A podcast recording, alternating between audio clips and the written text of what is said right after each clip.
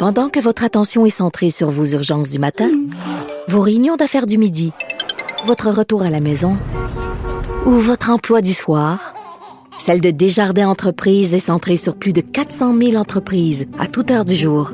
Grâce à notre connaissance des secteurs d'activité et à notre accompagnement spécialisé, nous aidons les entrepreneurs à relever chaque défi pour qu'ils puissent rester centrés sur ce qui compte, le développement de leur entreprise. Sophie Durocher. Une femme distinguée qui distingue le vrai du faux. Vous écoutez Sophie Durocher.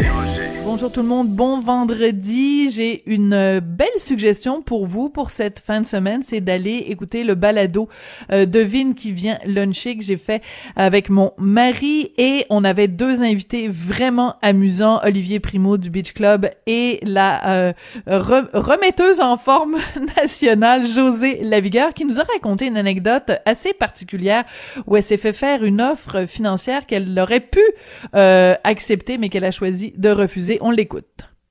Il y a quelques années, il y a une grande compagnie, est-ce que je peux la nommer? Oui. McCain, ouais. qui m'avait approché pour être porte-parole de, leur frite. Ah hein? Parce qu'il avait sorti une frite, en guillemets, santé.